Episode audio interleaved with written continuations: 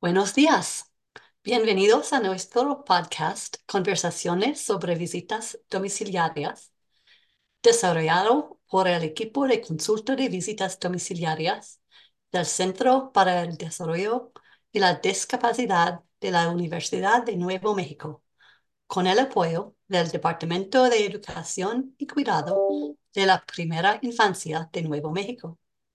Soy la conductora Beth Ensign y hoy tengo el gusto de platicar con mi co-trabajadora, Ana Medina.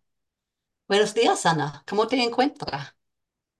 Hola Beth, muy buenos días. ¿Cómo estás? Muchísimas gracias por estar aquí hoy apoyando a los y las visitadores de hogares que trabajan con las familias durante el proceso de dejar de amamantar y su salud mental.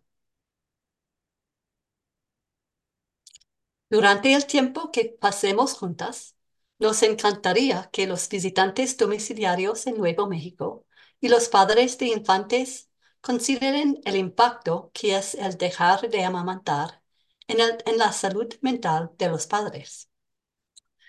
Entonces empezamos. Como visitante domiciliario o domiciliaria, ¿qué puedes decirnos acerca del apoyo que ofreces durante el proceso de lactancia y amamantamiento?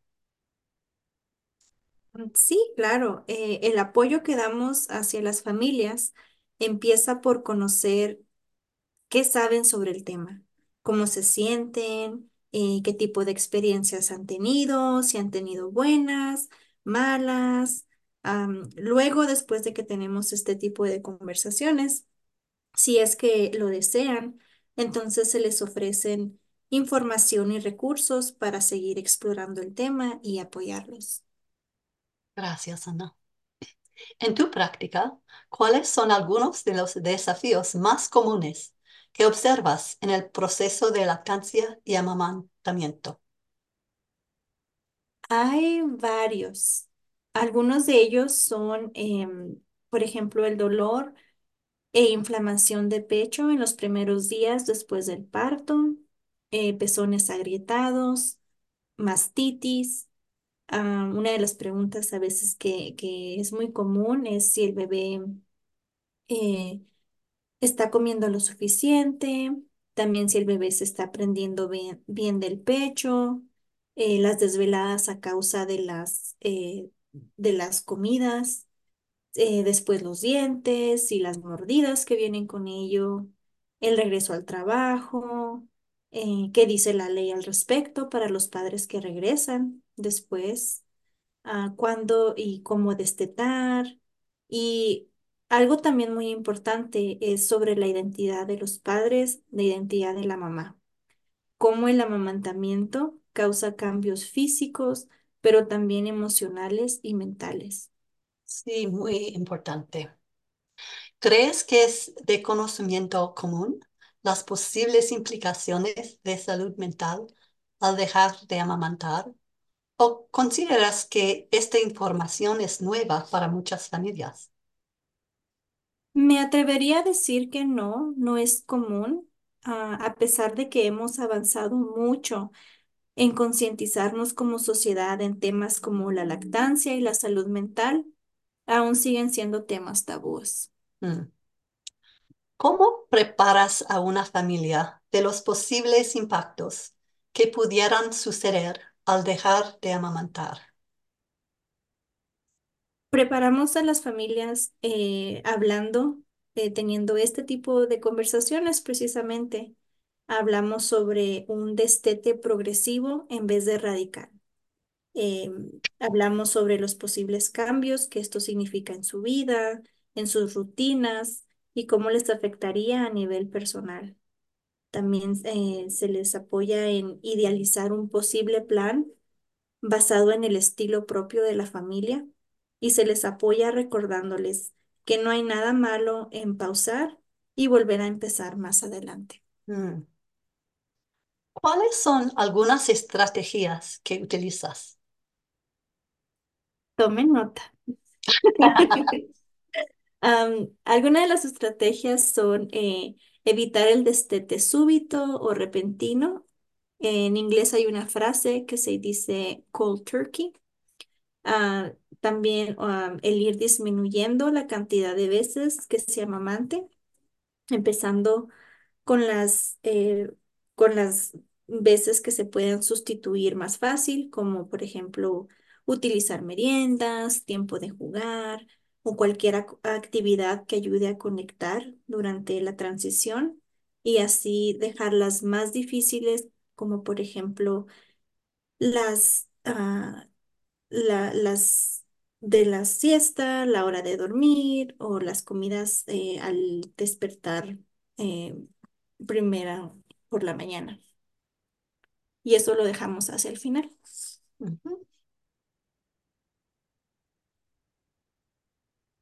Um, ¿quieres discutir ah, maneras de calmar al bebé? De cómo cantarle, arrullarle, etcétera.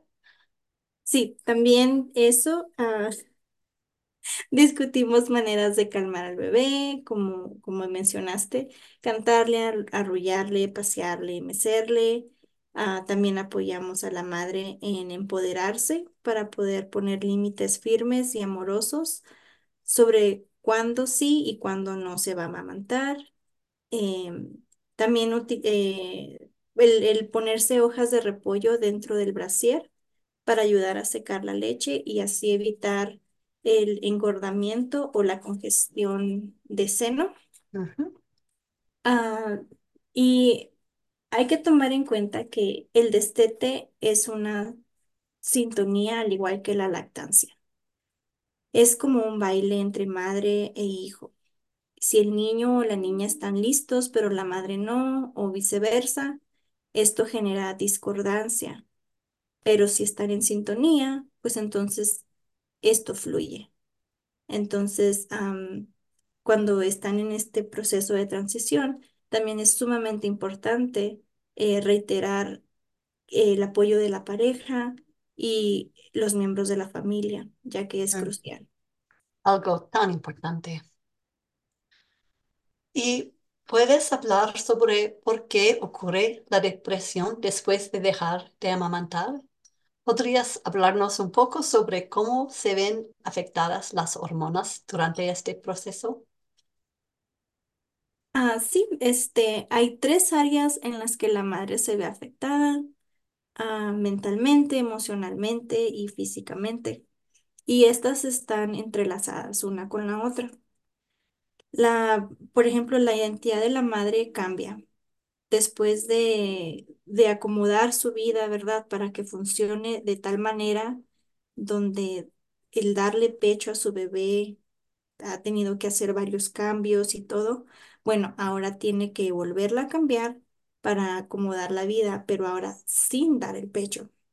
Entonces preguntas, por ejemplo, como quién es ella, Eh, cómo se reencuentra con ella misma, cuál es su rol ahora, eh, eh, toman efecto, empiezan a, empiezan a pasar.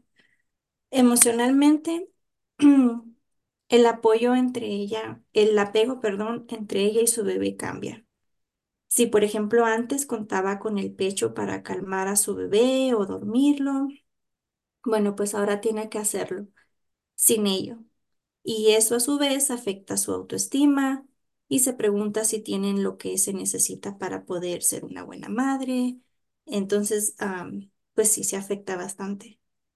Em, en la otra área es pues la físicamente, el cuerpo va cambiando, la simetría des- del cuerpo cambia, el tamaño de los senos o cómo le queda cierta ropa, eh, tal vez el tener que usar ropa diferente, si es la que, eh, si es la, la que, si la que ya tiene ya no le queda. O sea, hay, hay bastantes cambios.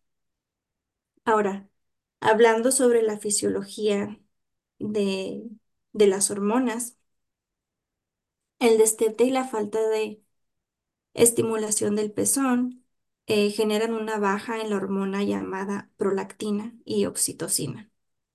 La prolactina ayuda con la producción de leche Una manera de recordarlo puede ser, eh, puede ser prolactina igual a producción.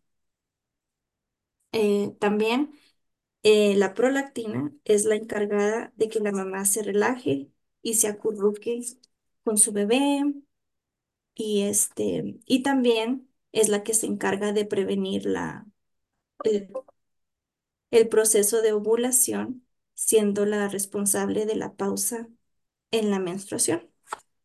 Hmm, La oxitocina es comúnmente conocida, conocida como la hormona del amor y esta es la que se encarga de promover el apego en la relación entre padre e hijo, dando cabida a sentimientos de aceptación, de seguridad y de cercanía.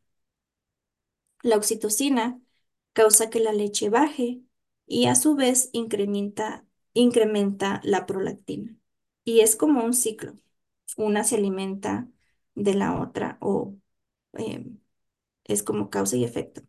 Un ciclo. Entonces, cuando estas dos hormonas bajan, también las emociones positivas.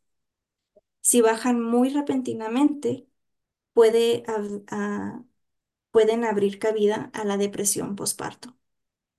Y también existe este, eh, una condición llamada disforia de reflejo de eyección de leche, que es una aversión emocional y física a la sensación que se siente cuando la leche baja antes que el bebé coma. Y si eso pasa, por favor, este, consúltenlo con su doctor. sí, muy importante. Y es más o menos raro, ah, el disforia, pero yo he tenido dos clientas en quien un poco de, de disminución de amamantar les causan, les causó ah, ideas de suicida. Entonces es muy peligroso. Así es. Y díganos, ¿cuáles son los signos y síntomas más comunes de la depresión al dejar de amamantar? Am, bueno, la irritabilidad, la falta de gozo o motivación al hacer actividades que antes hacían, cambios de humor repentinos, baja autoestima, distracción, falta de ánimos, el retraerse emocionalmente, el letargo o el hacer incluso de más, cosas de más, episodios de llanto eh, y pensamientos eh, suicidas o de autolesionarse, como mencionaba ahorita. Y si se experimentan cualquiera de estos síntomas, eh, por favor, eh, busquen ayuda, no están solas. Sí, sí, exactamente. ¿Y ah, cuáles son algunos recursos que podrías compartir con el personal de visitas domiciliarias? La página web de, del New Mexico Breastfeeding Task Force eh, tiene eh, información muy val- valiosa y también la página de la Leche ah, League International. Ahí en, va a haber un- una pestañita del lado derecho, al mero arriba, y ahí pueden cambiarle en diferentes idiomas, incluido eh, inglés, español, entre otros.